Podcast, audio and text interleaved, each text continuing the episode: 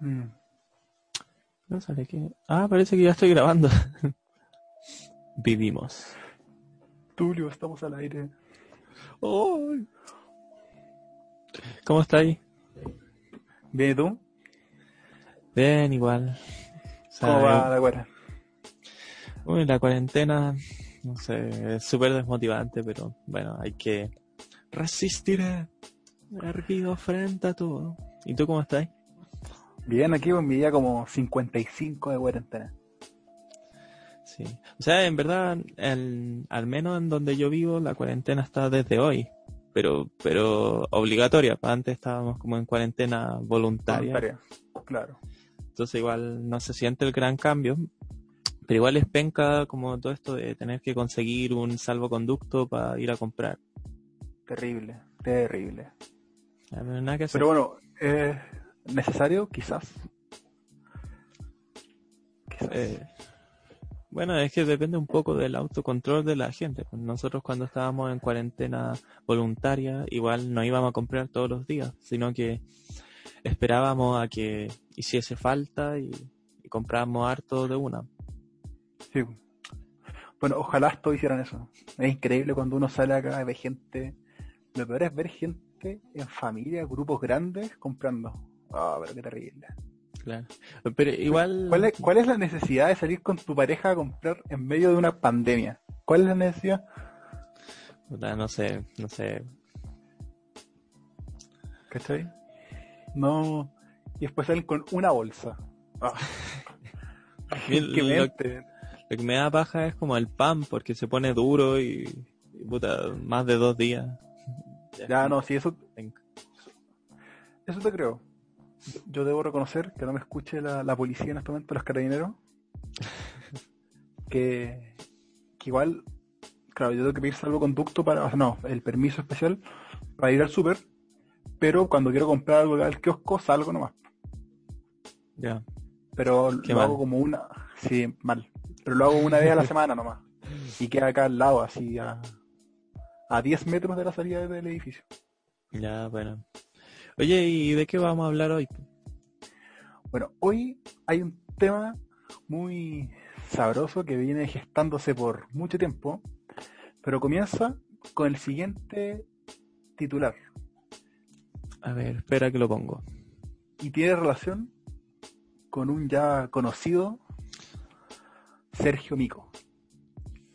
Una declaración que causó bastante polémica y dice que no hay derechos sin deberes.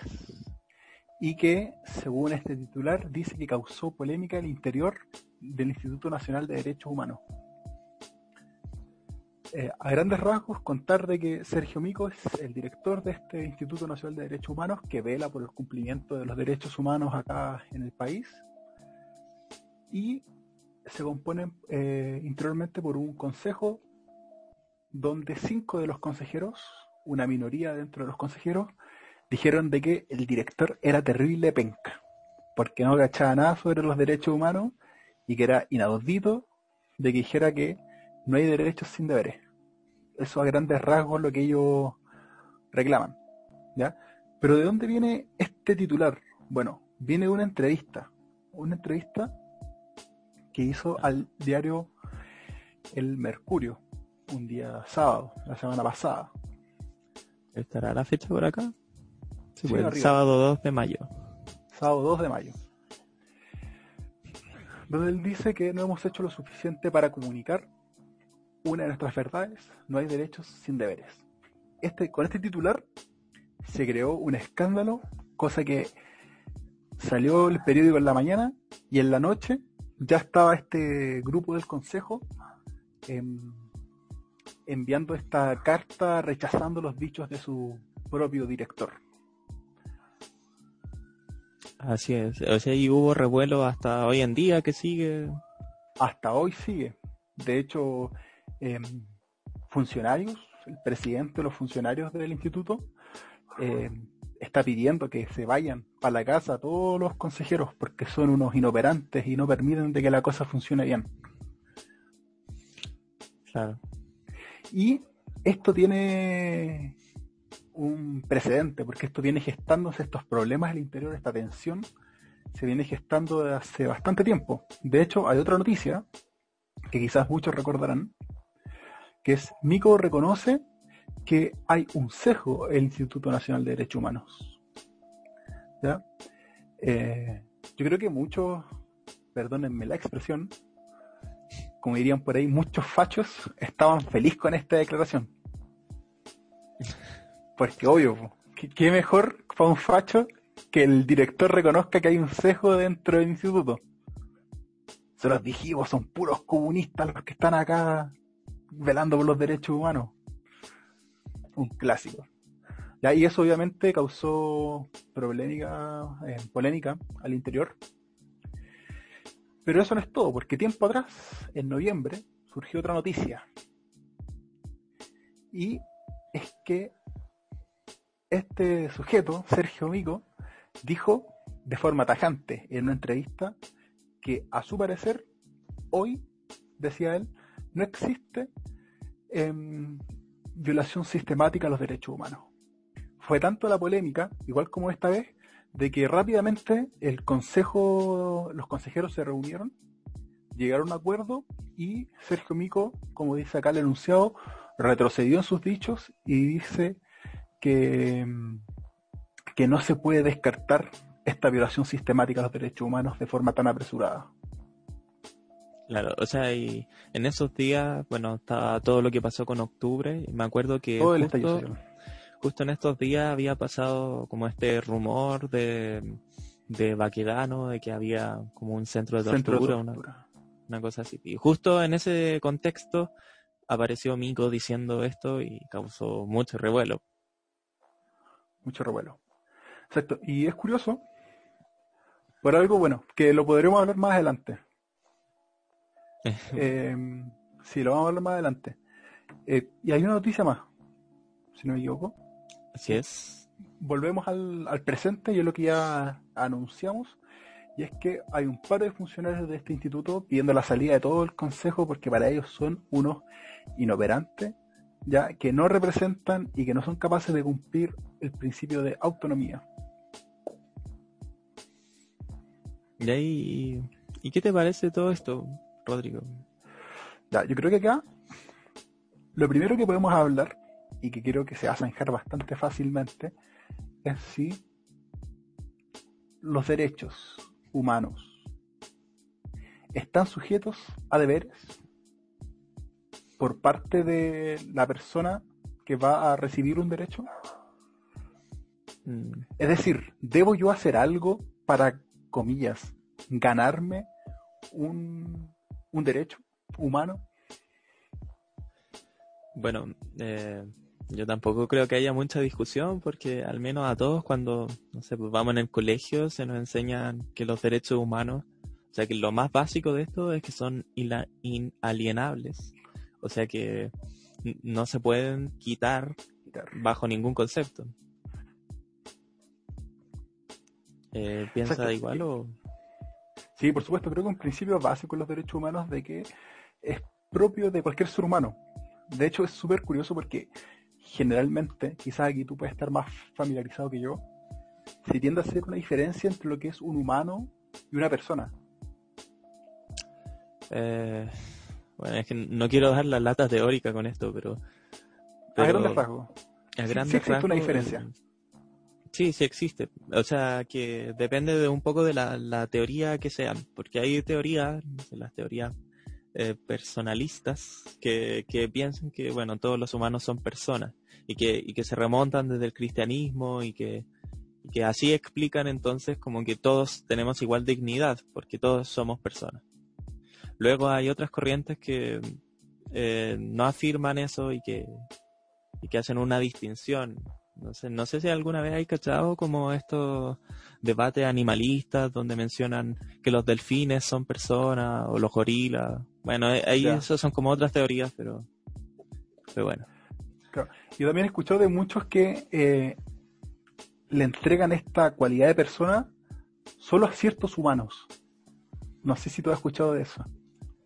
Claro, o sea, es que, la, un, humano malo que hace mal no se le considera persona. algunas personas lo, lo creen así.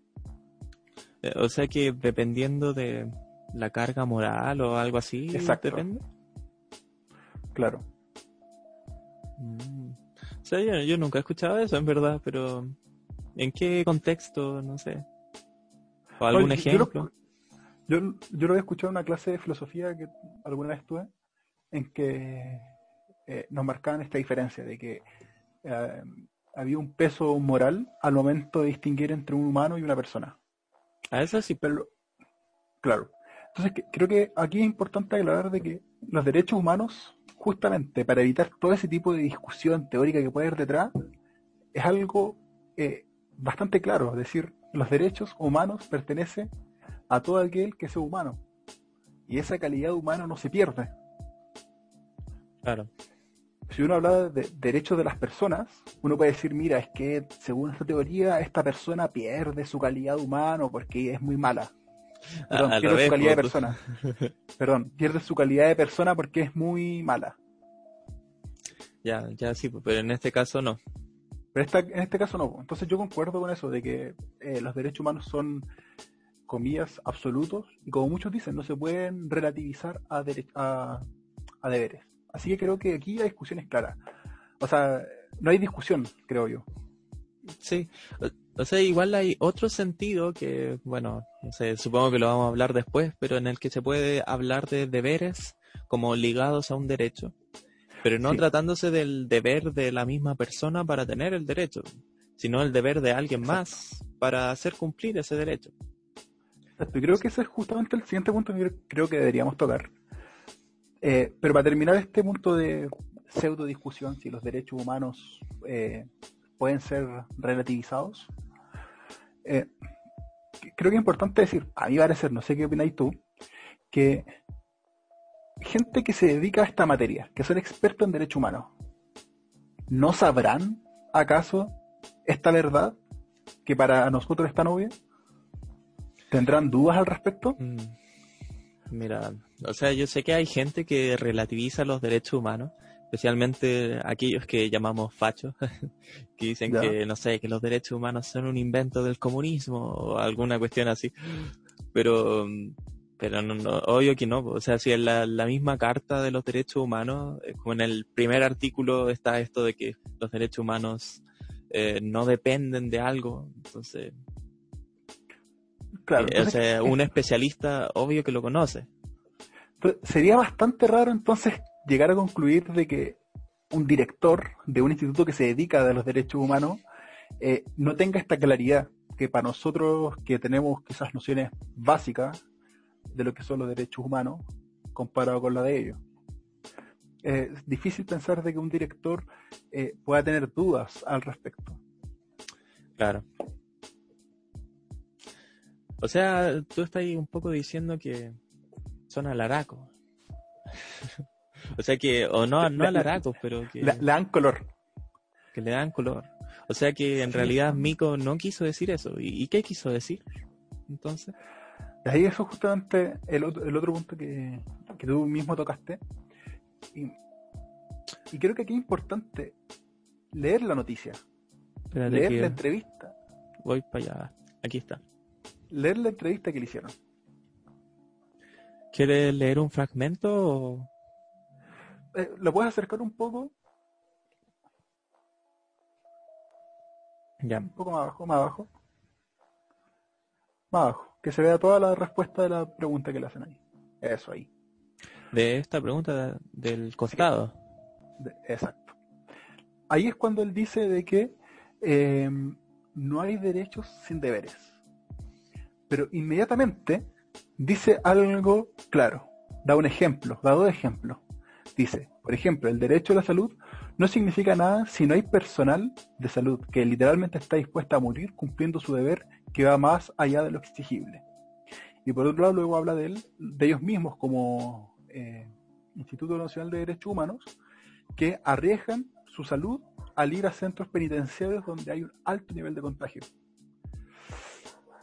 Aquí lo que él está diciendo de manera bastante explícita es de que para que ciertas personas tengan sus derechos humanos, es necesario que otros sujetos estén em, cumpliendo ciertos deberes para tener disponibles esos derechos. Claro, en el caso de la salud es súper obvio. La, la, gente que trabaja en salud necesita salir a trabajar y exponerse. Claro, entre comillas debe salir a trabajar. Por ejemplo, el, un doctor debe atender un paciente. Un doctor no se puede negar a atender un paciente. Es su deber. ¿Por qué es su deber? Porque es el derecho del paciente a ser atendido por tener una, por su dignidad, por su derecho humano a la vida. Claro, entonces estaría diciendo que sí, pues, sí es verdad que todo derecho implica un deber, pero no de la misma persona. No necesariamente de la misma persona, exacto. Ya, yo, o sea, yo pienso lo mismo, o sea, aquí está súper claro, eh, con ejemplo y todo, pero lo único que es tendencioso y ambiguo es como el título de la entrevista. Sí.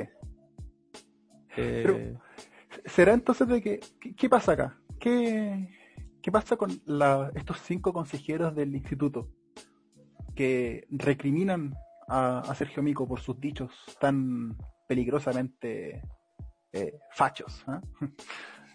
¿Qué, qué, pasará por su mente? ¿Quizás leyeron solo el título y no se dieron el tiempo de leer quizás toda la entrevista, que deja bastante claro la postura?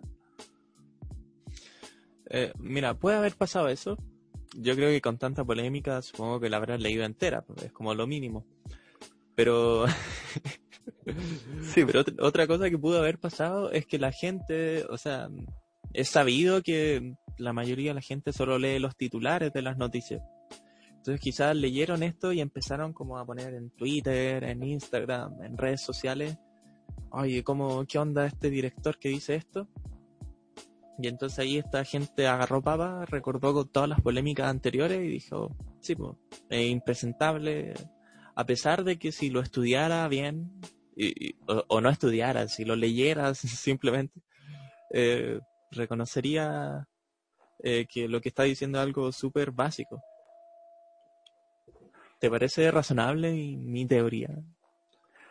Sí, sí, yo creo que es razonable. Y, y ahí me surge una duda un poco con la interpretación de... Mm, ¿Habrá tenido intención quizás Mico de dar algún mensaje por debajo? Quizás como... No sé, quizás dándole razón un poco a, a los consejeros.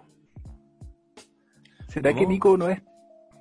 ¿Será que hay una intención de Mico por debajo de dar un mensaje? Que estaría dándole la razón a los consejeros? Pero un mensaje como cuál? De que los derechos humanos sí están sujetos a deberes.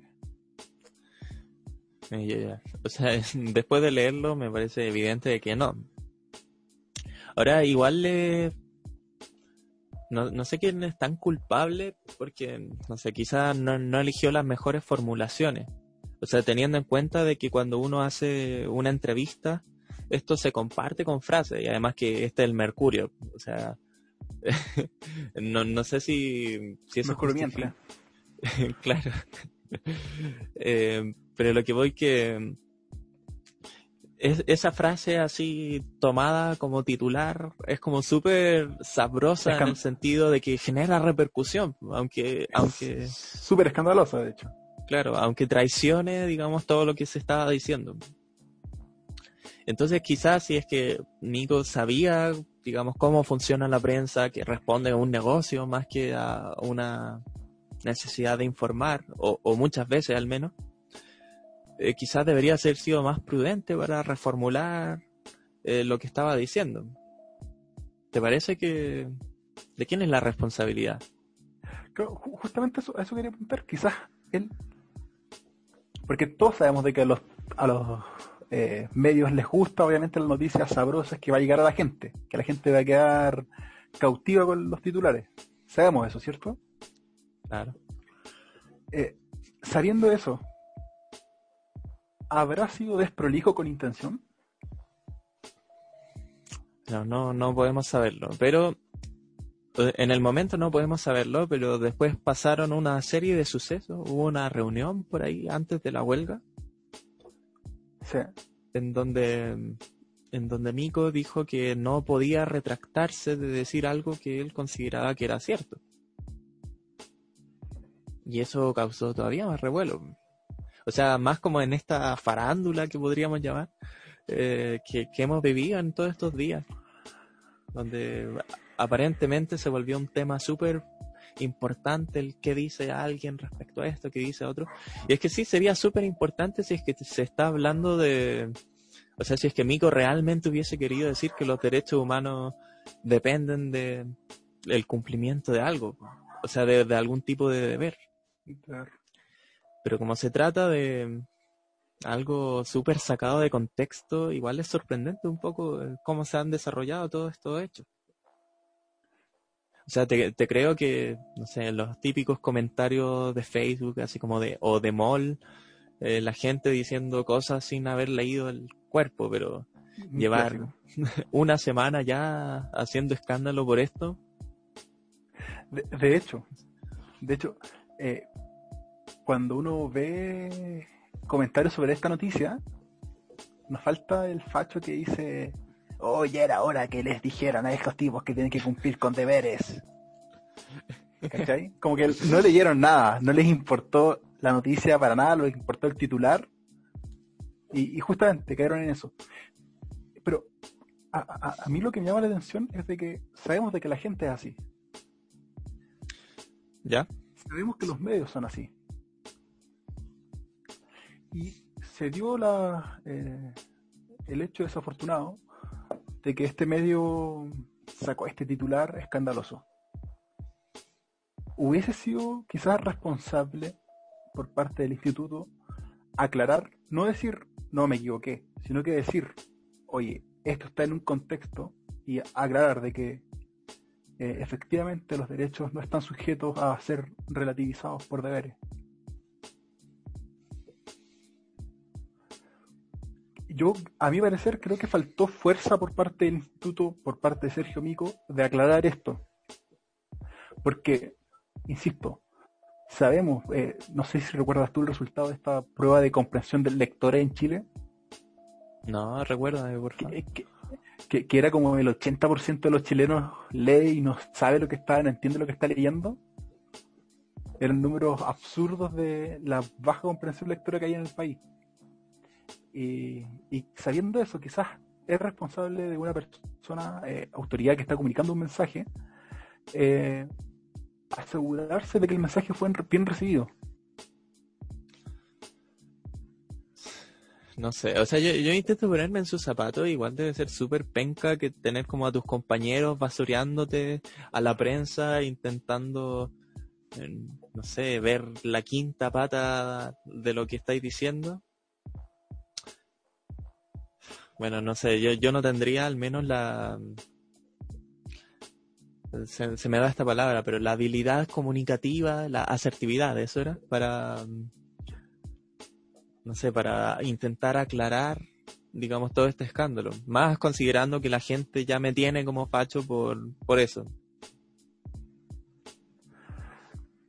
Igual hay que tener como cuero de chancho, ¿no? Como se dice. Sí. Para, aguantar todo esto. Porque está expresado. De hecho, a mí me llamó mucho una declaración pública de la red de sitios de, memoria. ¿Ya? Que mm, te conté que decía que, al, según ellos, según ellos, eh, en ningún momento la gestión de Sergio Mico ha apuntado a cumplir la misión del Instituto Nacional de Derechos Humanos. Nada de lo que ha hecho Sergio Mico ha estado velando por, una cultura respetuosa de derechos humanos, por ejemplo, o por monitorear el quehacer del Estado respecto a estos estándares de derechos humanos.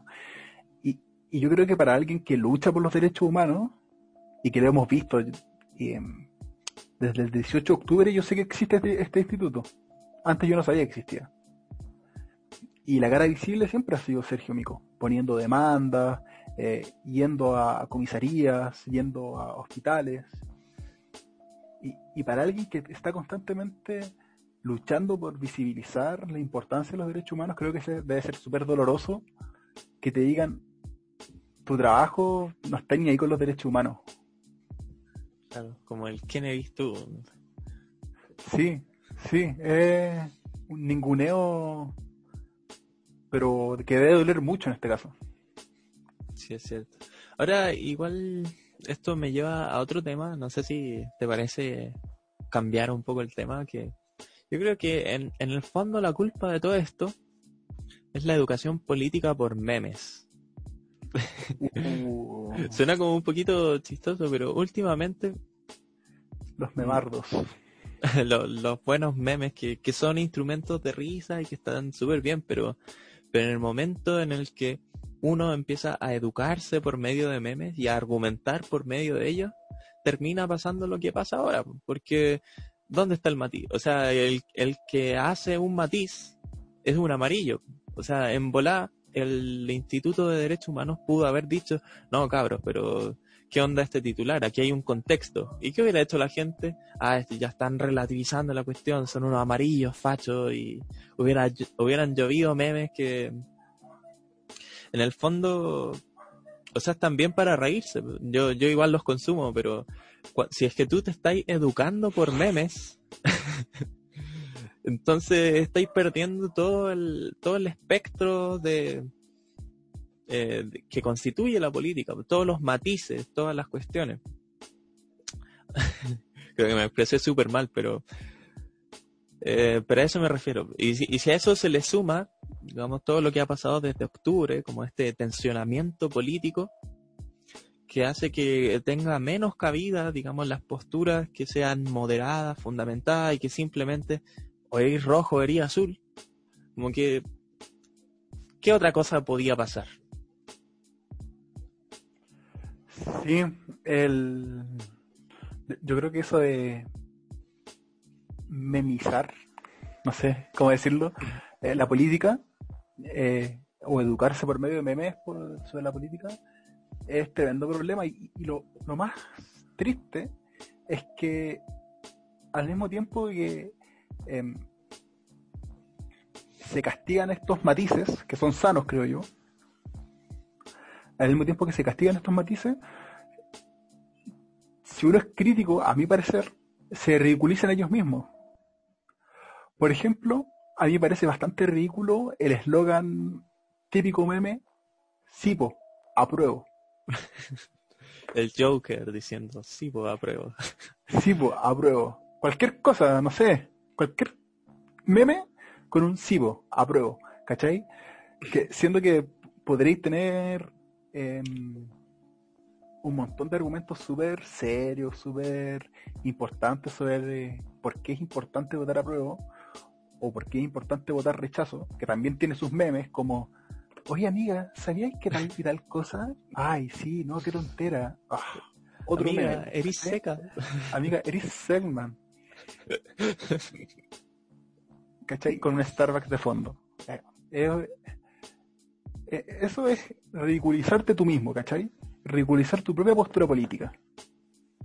Y, y creo que hay mucha gente que está dispuesta a ridiculizar su propia postura con tal de como validarse por medio de, ay, sí, pues obvio que apruebo, pues cómo no voy a aprobar, no sé, eh, eh, me genera mucho ruido eso. O sea, a mí me, divierte mucho esos memes y, no tengo problemas con ellos. O sea, el problema en realidad es de la, persona que se cree el meme como si fuera la realidad. Otro, otra cosa que yo identifico mucho, eh, que es como típico de memes políticos, el ridiculizar al otro no sé, por ejemplo, a propósito de la discusión del aborto. No sé, alguien diciendo, no sé, típico meme, alguien hueveando a alguien que es pro vida, diciendo como, guagua, o sea, no, como respeten los derechos humanos, ah, pero las guaguas no, ellas no tienen derechos humanos. Como una cuestión así. Y, y lo mismo se puede dar vuelta, pues no sé, el típico meme eh, que intenta como huevear a los progres, diciendo, no, pues ya lo dije. otra cuestión al revés. Eh, intentando huevear a los fachos. Diciendo, no, el derecho, los derechos de los bebés. O sea, lo mismo pero al revés. Eh, Claro, Súper importante. Ah, pero ¿y los comunistas? No, esos tienen que morir todos. Sí, sí no, sí. Eh, El tema es que es chistoso, pero cuando alguien se educa con, con eso, como que no aprendís nada, o estáis en un espectro en el otro, pero, pero cualquier fundamentación te parece amarilla. Y entonces estas cuestiones de Sergio Mico, eh, que estaba diciendo algo súper básico, como estábamos hablando, pero claro, como dice la palabra deber, al tiro la asociáis con el otro. Sí. Y yo también creo que hay un problema también de que yo creo que está dando como cultural, un fenómeno cultural, como de estamos tan acostumbrados a los memes que son mensajes breves, ¿cachai? De una línea arriba, una línea abajo, que como que nos da flojera leer las cosas y como que nos quedamos con la primera impresión de lo que leemos. Por ejemplo, en este caso, el titular. Y pucha, me pasó que, por ejemplo, que estaba hablando con una amiga sobre un asunto y, y me di cuenta de que toda una polémica que se formó alrededor de todo un problema, al final era porque la gente se quedó con la mitad de una frase y se olvidó todo el resto del contexto. Eso es típico. Y, y yo creo que es un fenómeno que se da porque cada vez nos da más paja leer las cosas. Y como, Claro. ah, para que me voy a calentar la cabeza, si claramente dijo de que los deberes, eh, perdón, los derechos están sujetos a deberes. Igual yo le acentuaría también un poco la culpa a los medios. O sea, no diciendo que los medios son inmorales, pero que en el fondo siguen un mercado. O sea, siguen lo que la gente le gusta. Eh, y si se ha armado tremendo revuelo, igual es un poco lo que querían los medios. Eh, no sé si... O sea, yo le llamo farándula política. Me parece una frase súper acertada porque, no sé, hace dos años, hace, hace más, era súper común encontrar en los medios no sé, el ex de no sé quién dijo que tal cuestión. Y, y la, Vale Roth con y la Lul y, y todo esto, el futbolista no sé cuántito, hizo no sé qué cosa. claro, Eran clásicos antes. y, y después de lo que pasó en octubre, como que, no sé, ya, ya eso, murieron ese tipo de noticias, ya no son populares. ¿Y qué es lo popular ahora? Bueno, el tal político facho dijo esta cuestión y este le respondió de esta otra manera. Es, es la misma cuestión, pero, pero con otro sabor. Que, que yo creo que es peor todavía. Porque por último uno sabe, o sea, que me importa a mí la Luli, ¿cachai? Pero no puedo decir lo mismo de, oye, ¿qué me importa a mí la nueva constitución? po? Porque eso sí va a afectar, pues, ¿cachai? Entonces que se haga farándula sobre esos temas, o qué me importa a mí los derechos humanos. O sea, sí son temas sensibles, ¿cachai? Entonces hacer como farándula, que yo creo que estoy de acuerdo contigo, sí existe esa farándula, eh, pero sobre esto- hacerlo sobre estos temas eh, es complicado, como que ¿a dónde estamos llegando? Claro, pero se explica porque son temas populares. Popular. Ya, ¿sí? ya no es popular la Luli. Bueno, Katy Barriga sigue siendo popular, pero porque se metió a la política. claro, con sus bailes, su buen Una visionaria. Su- visionaria. visionaria, su buen matinal ahí, sus peluches deformes.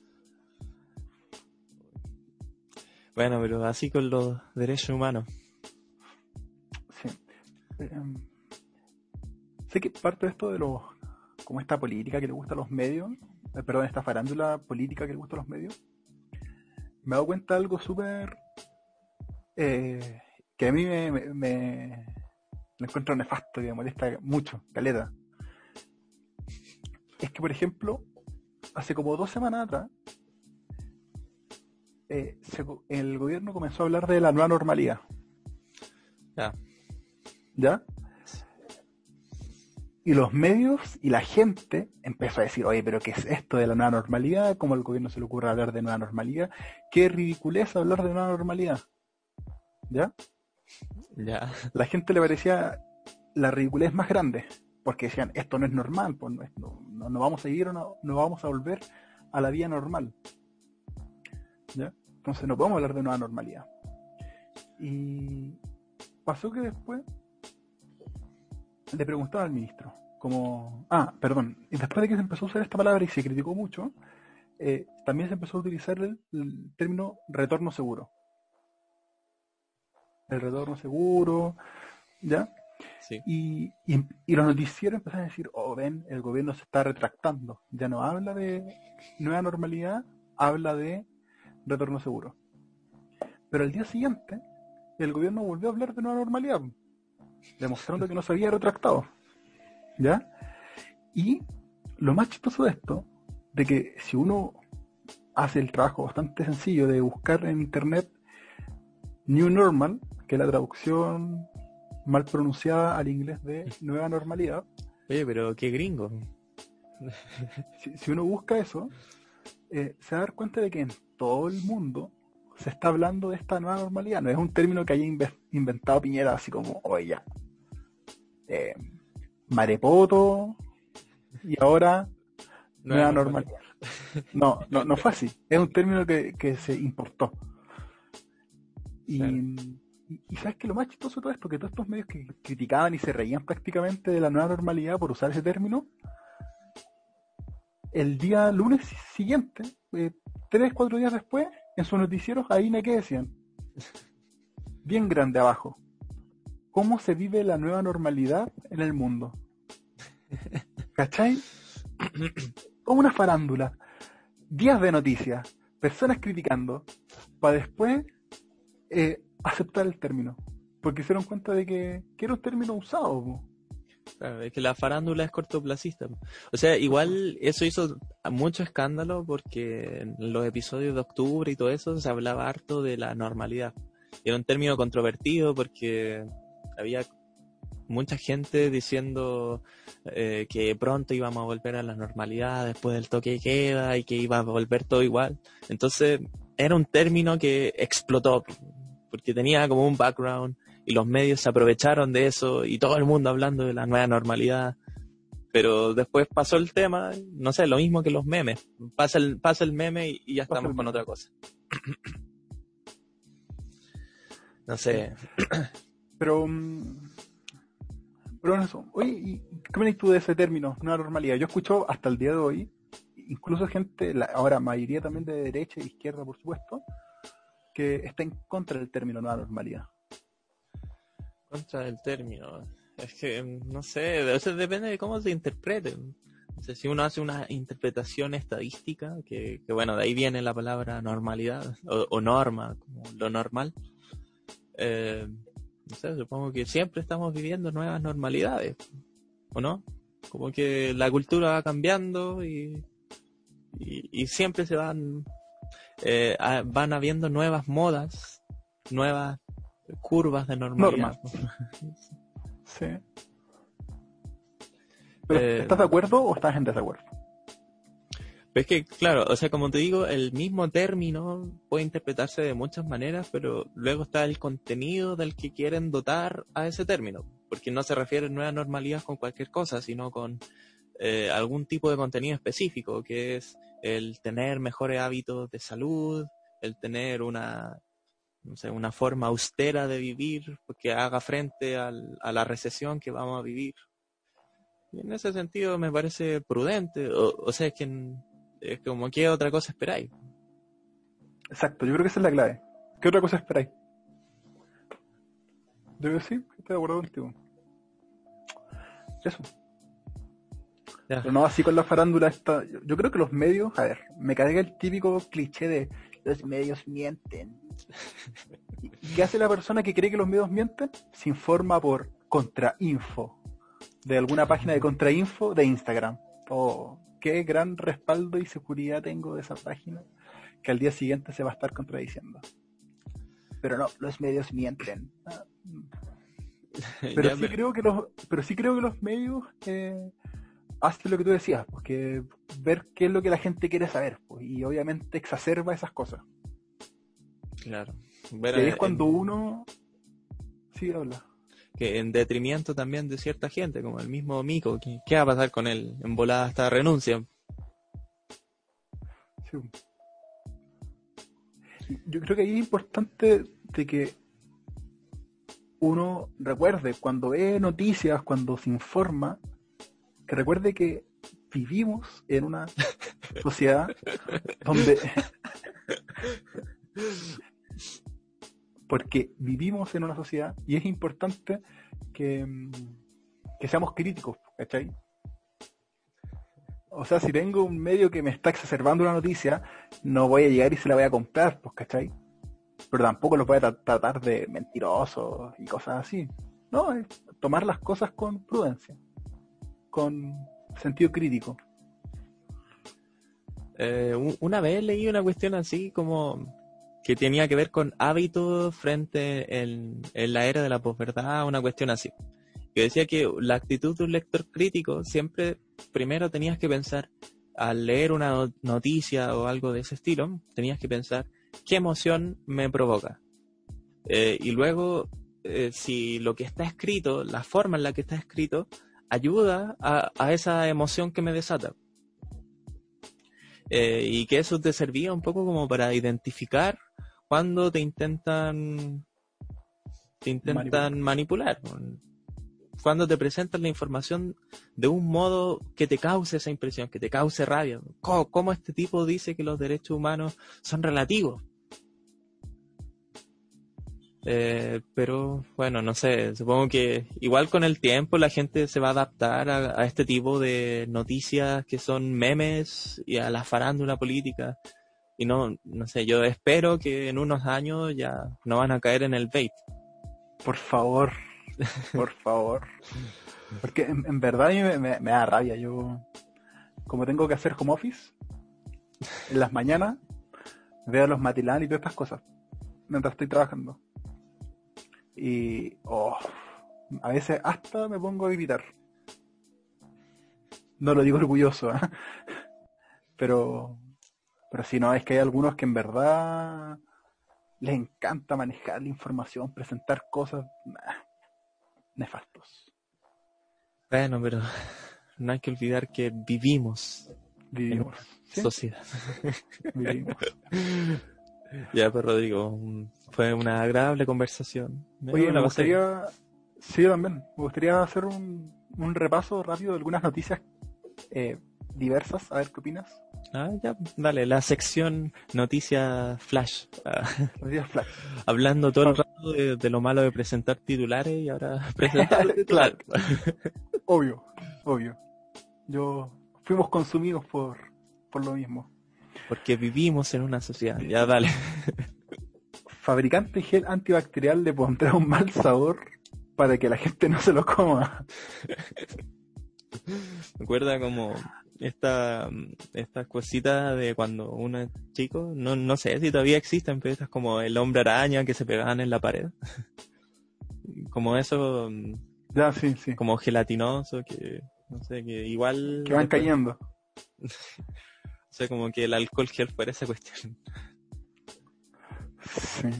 No, lo peor, lo peor es de que hay que recordar que hay gringos que se tomaron desinfectantes, de aseo de hogar. Y que desinfectaban los tipos y no sé cuántos infectados habían al día porque Trump había dicho de que podían probar eh, ponerse desinfectante a la vena. O sea, yo igual he escuchado así unas fake news de, que no sé si así cárgaras con cloro o con un tipo de ácido, como que te, te limpiáis y el virus se, va claro. mágicamente. Pues no sé. Ya, pero bueno, sin comentarios.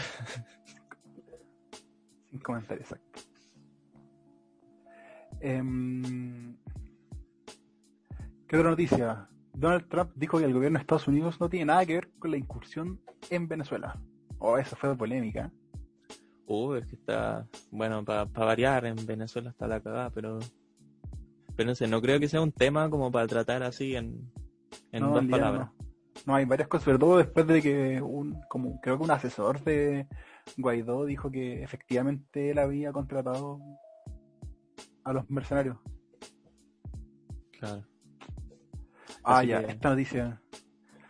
Chilenos parados rayan hotel en Tailandia y exigen comida vegana en avión de retorno. Sí, la vi. Grande. Qué grande, qué grande. Ese es como el típico de, de noticias memes, como que... De hecho son, no sé si alguna vez jugaste un juego que se llama Black Ink, que, que no sé, en estos tiempos se volvió súper popular pero cuando uno está jugando aparecen noticias random como Parece. Sí. Bueno, un muy buen juego. Pero. Sí, de hecho cuando comenzó todo esto, como que yo lo descargué, maté todo el mundo y después lo dejé jugar. Es que da burro después, ya, pero está bien como juego ocasional. Sí. ¿Alguna noticia que tú quieras recordar antes de terminar? No, sabéis que yo ya estoy chato con las noticias. Me quiero, me quiero ir nomás, así que. Así que bueno, nos despedimos entonces. Gracias por escucharnos y nos vemos. ¿Algo para cerrar? Perdón, perdón por escucharnos. perdón por escucharnos. Ojalá que no haya sido tanto sufrimiento. Ya, entonces nos vemos. Nos vemos.